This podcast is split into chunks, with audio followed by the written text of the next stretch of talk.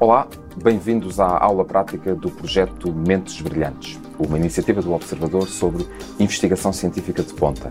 Nestas aulas práticas, conversamos com investigadores diferentes, com currículos diferentes, experiências diferentes, mas que trabalham sobre uma mesma área.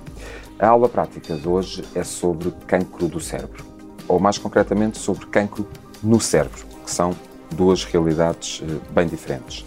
Para esta aula prática de hoje, os investigadores que temos connosco são Diana Matias, licenciada em Bioquímica, com doutoramento em Ciências Morfológicas pela Universidade Federal do Rio de Janeiro, fez investigação no University College, em Londres, e é atualmente investigadora do Instituto de Medicina Molecular João Lobo Antunes, em Lisboa. Temos connosco também Miguel Castanho, também investigador do IMM, eh, o Instituto de Medicina Molecular, professor da Faculdade de Medicina da Universidade de Lisboa, licenciado em Bioquímica e com doutoramento em Química e um pós-doutoramento pela Universidade do Havaí. Miguel, começo justamente por si. Uh, Bem-vindos ambos, uhum. obrigado pela vossa disponibilidade. Uh, um cancro no cérebro ou um cancro do cérebro são duas coisas completamente diferentes, não é verdade? Olá, Paulo. São de facto, e, e ainda bem que se realça isso, são duas realidades diferentes que exigem soluções diferentes. Nós, por exemplo, estamos mais interessados em cancros que chegam ao cérebro. Porquê? Porque nós estudamos formas de impedir que o cancro chegue ao cérebro. Portanto, que um cancro se transforme num cancro do cérebro. Um, e, e, por isso as nossas abordagens, o pensamento que fazemos, enfim, todo, tudo aquilo que desenvolvemos é pensar uh, nessa, nessa, nesse transporte das células e, e para garantir do tumor que, não, que, chegam, que chegam ao cérebro. Que não, que não ocorra, tentar para garantir que não, que não ocorra. Portanto, para nós é fechar as portas uh, do cérebro. Portanto, não é só uma questão semântica do do e no nu, é, é, para, para quem faz investigação, são duas realidades uh, diferentes. Que implica tratamentos diferentes. Uh, para, para quem nos está, nos está a ouvir, para quem está, está lá em casa, uh, por vezes tentarmos desconstruir a, a linguagem do, do, dos clínicos e dos médicos, um, às vezes há quem o consiga fazer um, um pouco melhor, outro tanto. É o que falamos entre um cancro primário ou um cancro metastizado? Uh, é disso que falamos. Podemos, podemos, considerar assim, embora possam existir metastizações em muitos locais diferentes. Né? Também o cancro primário pode aparecer em, em, em, muitos locais diferentes. Portanto, o cancro pode aparecer num determinado local, que não é o cérebro, e depois espalhar-se para outros órgãos, porque há células que se soltam e vão colonizar outros tecidos, outros órgãos, noutros locais do corpo. Alguns deles chegam ao cérebro. Como é que atingem o cérebro? Sendo que o cérebro é um, é um órgão tão protegido, já é de si um mistério. Fazer fármacos lá chegar é um desafio uh, enorme, mas faz parte do conjunto global em que temos que pensar para ter soluções para o cancro de uma forma global. Então, já vamos falar em concreto desse projeto que, eh, que tenta evitar justamente uhum. que, que, um cancro chegue ao cérebro. Uh, Diana Matias, obrigado pela sua Olá. disponibilidade, bem-vinda. Uh, no caso do projeto que, que, que, a Diana investiga, não falamos de metástases, falamos de cancros que são primários no cérebro, não é verdade? Sim, verdade. Portanto, o meu trabalho é basicamente uh, em volta destes tumores primários do cérebro, especialmente o glioblastoma, que é o, o tumor mais agressivo uh, que acomete o cérebro, e tentamos desvendar um bocadinho dos mecanismos que estão envolvidos na resistência a, a múltiplas uh, terapêuticas e, além disso, uh, tentamos achar, um, ou tentamos uh, criar novas terapias possíveis para estes tipos de tumores. Para, para combater este tipo de tumor. Uhum. Um, a Diana dizia que, é um, que, é um, que os glioblastomas são tumores particularmente agressivos. Uh, na entrevista que, que, que nos deu, uh, e no artigo que publicámos sobre o, teu, sobre o seu trabalho, perdão, um, a dada altura usou uma expressão que eu, que eu, que eu cito, uh, são tumores aterrorizantes e é isso que me fascina. São agressivos, rápidos, mas silenciosos. São matreiros e sorrateiros. Isto para um investigador inclui aqui outras camadas de interesse, o facto da forma tão, tão misteriosa, passa a expressão, com que claro. estes cancros evoluem? Claro. O cérebro já por ele já é muito misterioso, não é? Se for, for, voltarmos 20 anos, 10 anos atrás, muitos dos mecanismos e das doenças que estavam associadas neurológicas, mal se sabia o que é que, com, o que é que elas uh, consistiam, na verdade, e quais eram os mecanismos e a sua origem, etc. Portanto, já o cérebro por ele si já é um, um mistério, um não é? Já, é, já nos estimula nós, cientistas, a tentar perceber melhor o, o, as morfologias, patologias associadas e que aparecem neste, neste tecido, uh, neste órgão. Uh, os glioblastomas têm a particularidade que não há uma cura e são muito rápidos, uh, ao ponto de, quando são diagnosticados, já é numa fase muito tardia da doença, portanto... Justamente porque são silenciosos. Exatamente, e muitos deles não são sequer, eh, não se consegue sequer fazer uma remoção cirúrgica e, e, a disponibilidade terapêutica hoje em dia para estes tumores é quase nenhuma, não é? Já, já vamos voltar a isso, e era uma questão que eu tinha uhum. justamente que eu depois gostaria de ver, de ver consigo. Um, Miguel Castanho, um, o, o, o, tumor em particular, que, ou o projeto em que o Miguel Castanho está envolvido, este em concreto, uh, tem a ver com cancros da mama que metastizam no cérebro. Ora, o cérebro é habitualmente o órgão principal em que ocorrem metástases a partir de um cancro da mama, não é verdade? É um dos órgãos principais. Pode ser o pulmão também, por exemplo. Mas o, o cérebro tem este apelo que a Diana acabou, acabou de falar. O cérebro, quer por ser um tecido muito frágil, e, portanto, pode haver um impacto muito grande, um impacto negativo da metastização no cérebro, mas também por causa da ansiedade que provoca não é? A, a, uma mulher ou um homem, enfim, vítima de, de cancro da mama, sobretudo se for daqueles cancros mais agressivos, como o triplo negativo, por exemplo, o facto de poder vir a ter metástases no cérebro causa uma grande ansiedade, porque, precisamente porque o tecido também é muito frágil, o impacto pode ser muito grande e ser muito debilitante para a qualidade de vida da, da pessoa. Para nós, cientistas, o, o cérebro tem ainda uma outra, uma outra questão, que era, que era aquela que falávamos há pouco, é que não tem outros órgãos, que é o facto de ser muito protegido e não deixar que qualquer uh, molécula, qualquer composto em circulação lá chegue. É, é protegido por, por, um palavrão que, que, que, que, os cientistas usam habitualmente e que às vezes temos de traduzir. Ajude-nos lá. A barreira é... hematoencefálica. A barreira hematoencefálica. A barreira hematoencefálica é, é só a parede das artérias que irrigam o cérebro. Portanto, a parede das artérias que irrigam o cérebro tem uma permeabilidade muito seletiva, isto é, deixam passar os nutrientes que o cérebro precisa, deixam passar, por exemplo, hormonas que precisam, que o cérebro precisa para regular, não deixa passar quase mais nada, precisamente para proteger aquele tecido que é muito frágil e de que nós dependemos muito. Isto é ótimo, foi ótimo do ponto de vista da evolução biológica, para nós foi ótimo.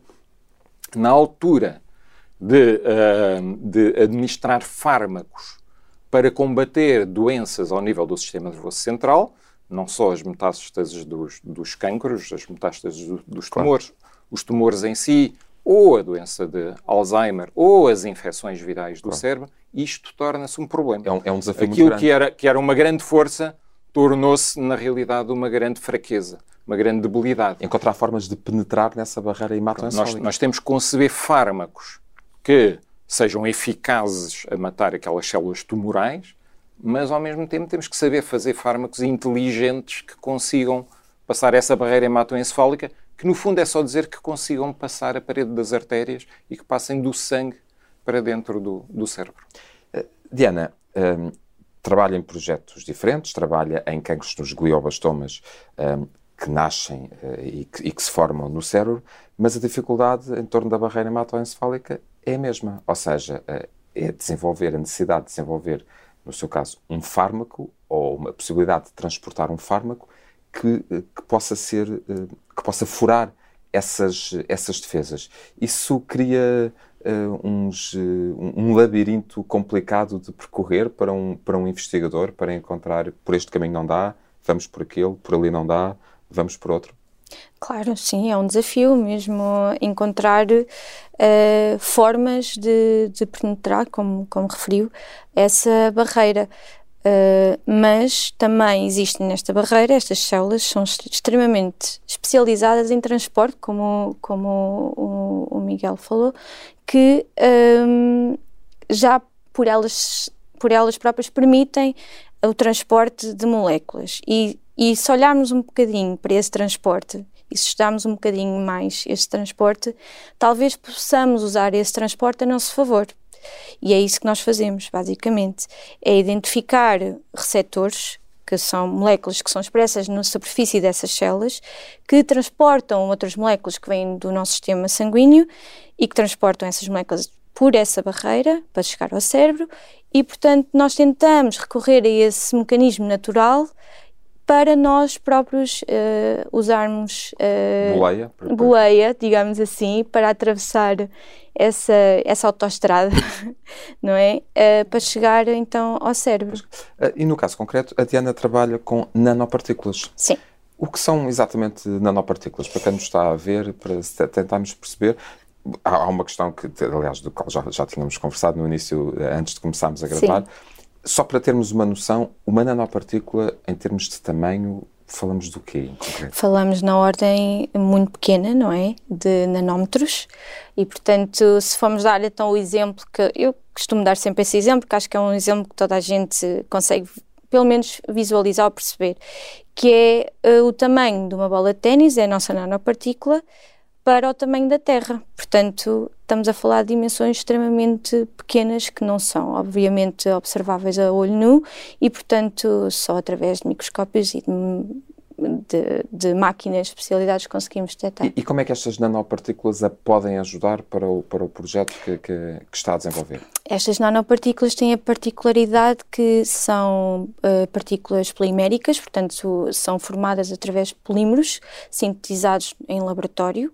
Uh, e que tem a particularidade de podermos uh, manipular a sua superfície, portanto, estamos a falar, as nanopartículas podem ter diferentes tamanhos e formas, pronto. No nosso caso, as nanopartículas que, com que trabalhamos são partículas que têm um formato esferóide, não é? Um de esfera. E, e então, essa superfície pode ser decorada, podemos adicionar uh, moléculas que vão utilizar os mecanismos de transporte, portanto, vão fazer essa boleia dessas, nano, exato, nessas nanopartículas para então chegarem até ao cérebro e então aí uh, fazerem um, uma entrega de drogas ou do que nós quisermos ao colocarmos dentro dessas nanopartículas, serem entregues para dentro do cérebro. Então, aquilo em que a Diana uh, trabalha em particular, mais do que uh, um medicamento, uma molécula, uma nova molécula, é numa forma de transporte de moléculas que sejam, uh, uh, que sejam desenvolvidas por, e que neste momento estarão a ser desenvolvidas por milhares, milhares de investigadores sim, em, claro. em, em, milhares de laboratórios pelo mundo fora, justamente para levar, uh, para levar essa, essa medicação e para, tra para transportar. Um, e porquê é que é, é tão importante fazê-lo junto do glioblastoma? Justamente pelo, por, pelo facto de ser extraordinariamente agressivo e haver muito poucas. Uh, o prognóstico é muito, uhum. é muito mau no caso desse tumor? Esse prognóstico é péssimo, digamos. Normalmente as pessoas que são diagnosticadas com estes tumores sobrevivem uh, cinco anos uh, após fazer uma terapia que não é eficaz de todo.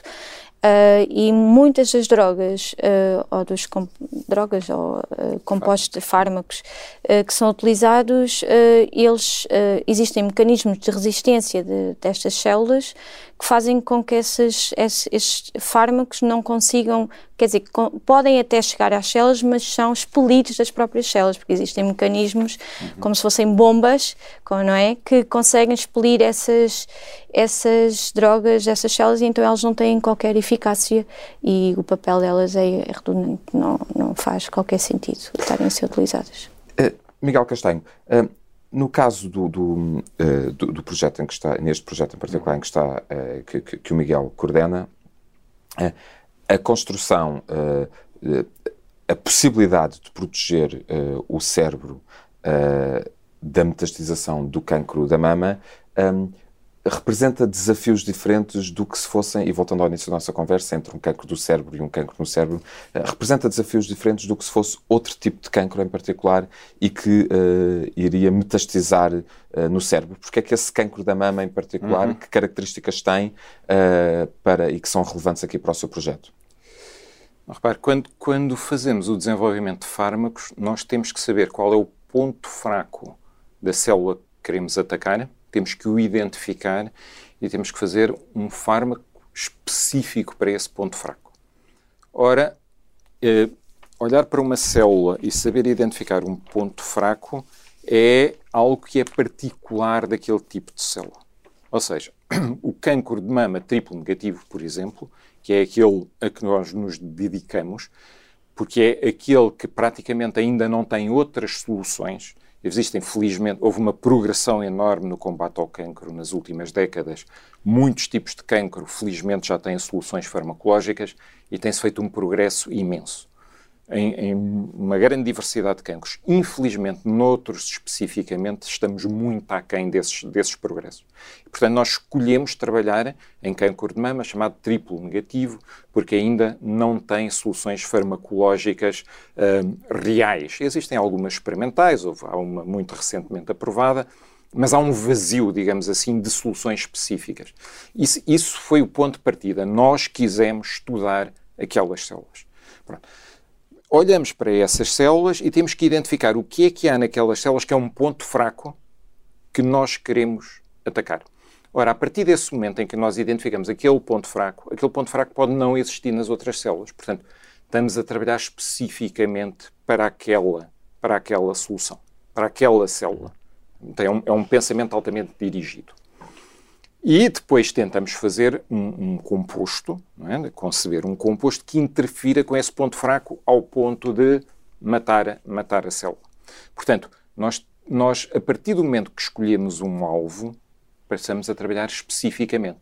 O mecanismo que nós vamos depois desenvolver para levar esse fármaco até ao cérebro, aí retiramos aprendizagens que podem ser utilizadas noutras abordagens para outros cancros um, e, que, portanto, podem ser replicáveis em outras situações.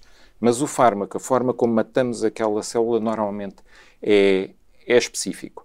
Nós, por exemplo, nós desenvolvemos um fármaco que é específico para células de cancro triplo negativo, porque metastizam muito no cérebro.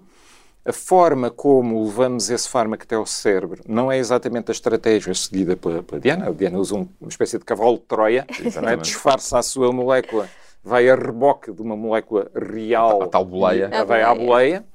Nós criamos moléculas que induzem o seu próprio transporte, acumulam-se na, na, parede da, da, na, na parede das artérias, na zona do cérebro, e induzem o seu próprio transporte uh, para o outro lado. É outro tipo de estratégia. Mas isso representa uma outra dificuldade, que é o encontro físico entre as moléculas que, que uh, entre as moléculas que querem fazer lá chegar e as células e as células tumorais.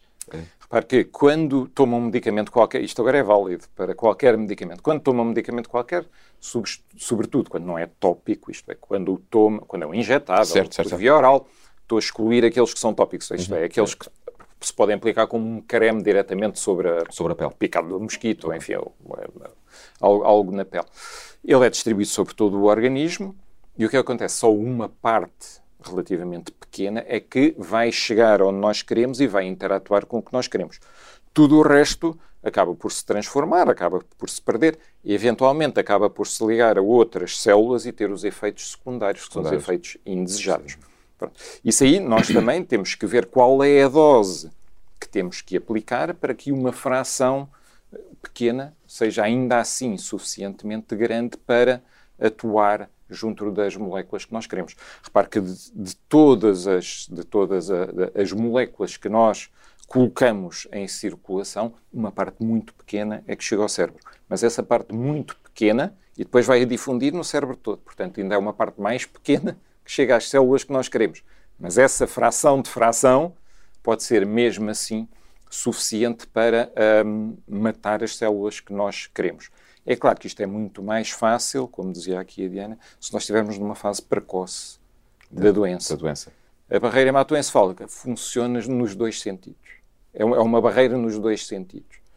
Porquê? Porque os fármacos é difícil passarem do sangue para o cérebro, mas as eventuais compostos que nos permitiriam identificar precocemente o surgimento do tumor não estão a passar do cérebro para o sangue.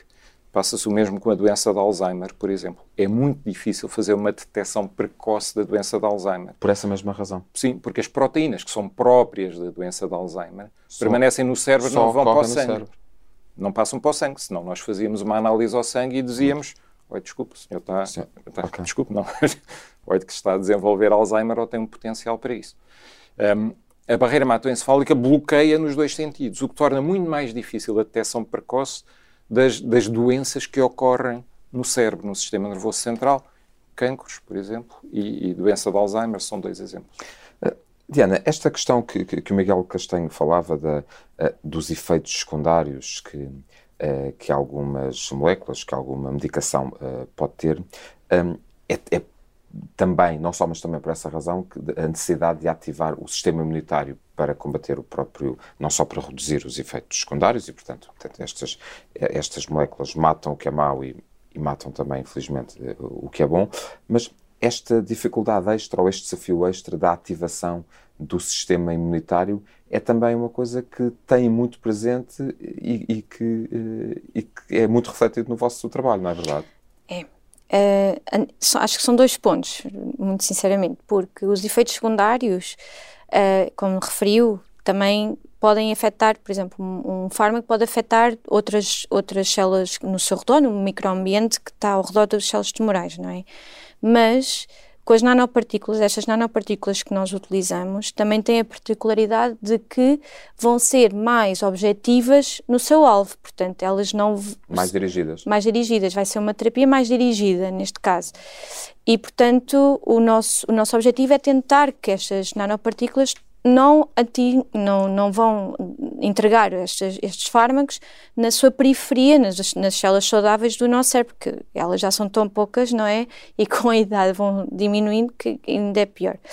Agora, sobre o sistema imunitário. O sistema imunitário é um, é um, um caso particular do, do cérebro, porque até há muito pouco tempo não havia um sistema imunitário como, como há no resto do nosso organismo. Portanto, o cérebro era um órgão extremamente especial e que não, supostamente não teríamos nenhumas eh, células imunitárias ou as únicas células imunitárias residentes seriam as células da microglia, que, mas que hoje em dia já sabemos que uh, existe sistema imunitário, existem sistemas, uh, uh, principalmente na zona da meninge, que têm células uh, T, por exemplo, que são os nossos, os nossos alvos, e que uh, poderão então ajudar no combate a, esses, a, estes, a estes tumores. O problema é que estes tumores são mais perto e, portanto, eles criam ali um, um, um microambiente que é imunossupressor. Portanto, essas células não reconhecem as células tumorais como células uh, malignas e que precisam ser destruídas.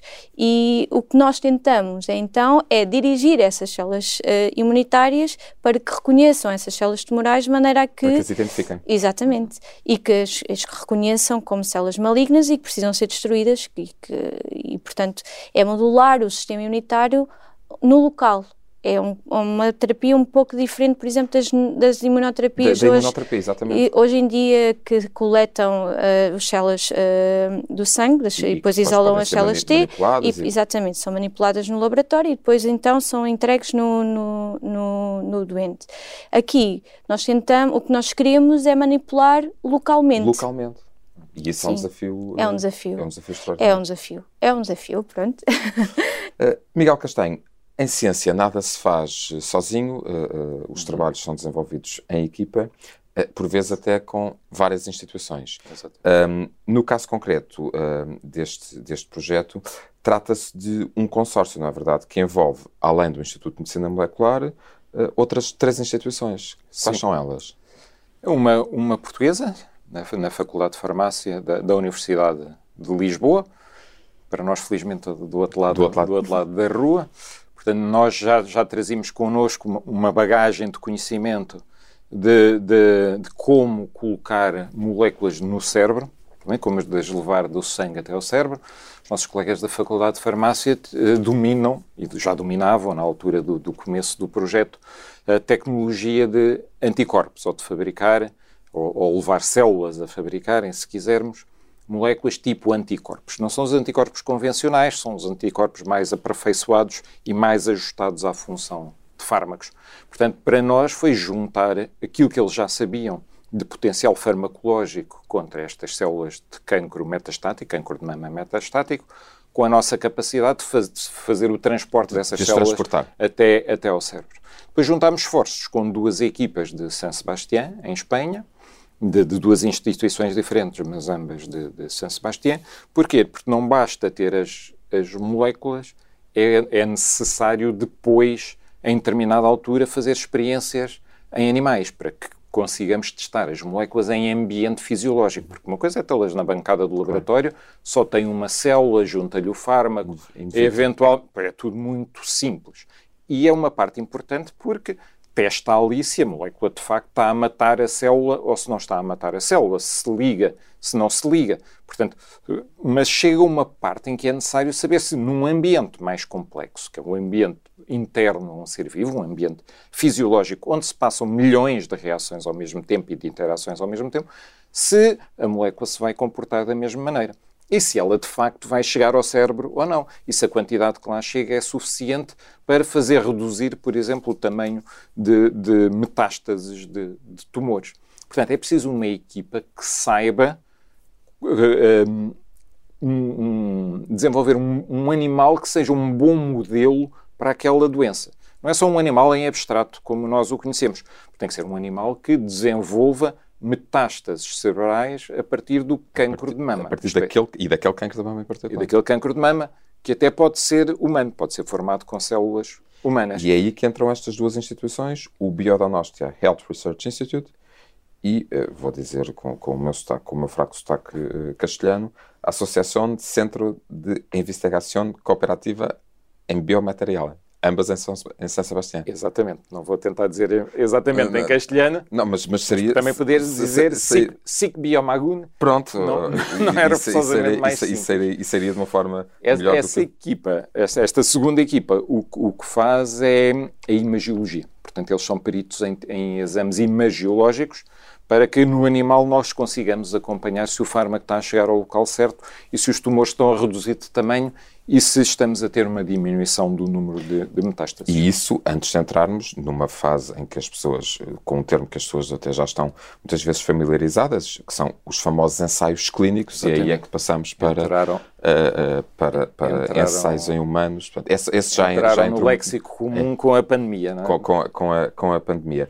Um, o Miguel Castanho uh, venceu uma, uh, uma bolsa Caixa Research uh, de investigação em saúde, na altura chamava-se Health Research, uhum. no valor de 632 mil euros.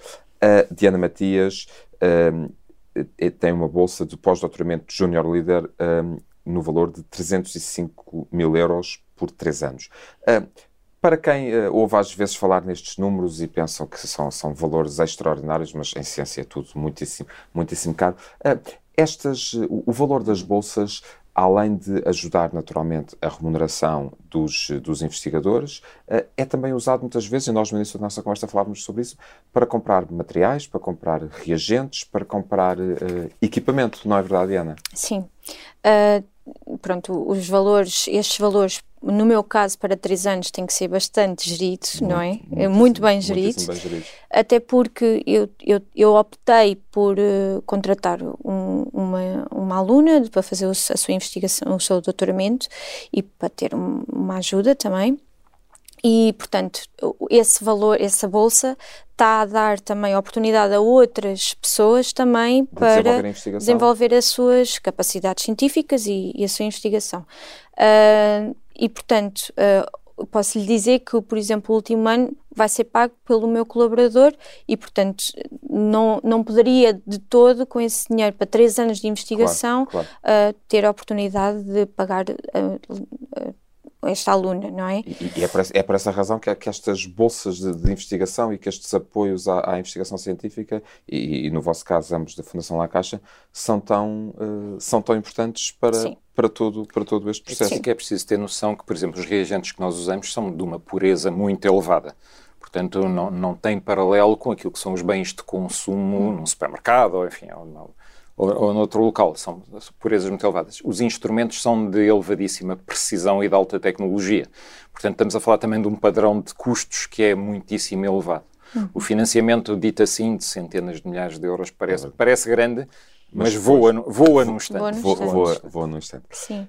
Miguel Castanho, Diana Matias, eu quero agradecer a vossa disponibilidade por, uh, para, nesta aula prática, de nos tentarem explicar, a mim em particular e às pessoas que nos estão a ouvir, uh, estas diferenças entre cancro no cérebro e do cérebro, um cancro primário, um cancro uh, metastizado e os trabalhos que estão a desenvolver para, com vista a, a, a, ao tratamento de, de tumores.